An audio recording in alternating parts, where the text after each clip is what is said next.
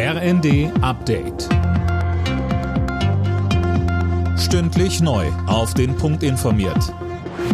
Ich bin Linda Bachmann. Guten Abend. Bei einer groß angelegten Razzia sind heute 25 mutmaßliche Mitglieder eines Terrornetzwerks festgenommen worden. Mittlerweile sitzen 13 von ihnen in U-Haft. Tom Husse, was ist denn bisher sonst alles bekannt? Also die Verdächtigen sollen aus der Reichsbürgerszene kommen und geplant haben, die Bundesregierung zu stürzen. Laut den Ermittlern waren die Pläne bereits recht konkret. Die Gruppe hätte demnach einen eigenen Rat gehabt und sei auch militärisch organisiert gewesen. Auch der mutmaßliche Redelsführer befindet sich jetzt in Untersuchungshaft.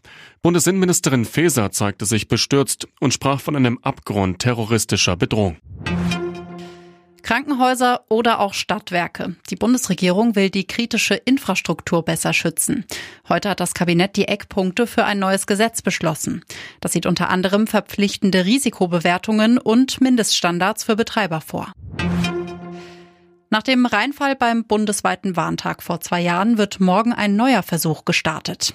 Um 11 Uhr gibt es bundesweit einen Probealarm. Dann heulen zum Beispiel Sirenen, Handys schlagen Alarm und auch DAB Plus Radios reagieren auf das Signal. Dazu sagte uns Olaf Korte von der Fraunhofer Gesellschaft. DAB Plus kann jetzt mit diesem Wegsignal, was über das Sendesignal mitgesendet wird, Radios aufwecken bzw. zum Umschalten animieren. Es ist eine ähnliche Funktion, wie man sie aus dem Autoradio im Verkehrsfunk schon kennt, aber jetzt eben auch für herkömmliche normale Radios. Der zweite Aspekt ist, dass wir auch Texte mitschicken können, die umfangreicher sind, um damit Hörbehinderte zu erreichen oder auch Fremdsprachler.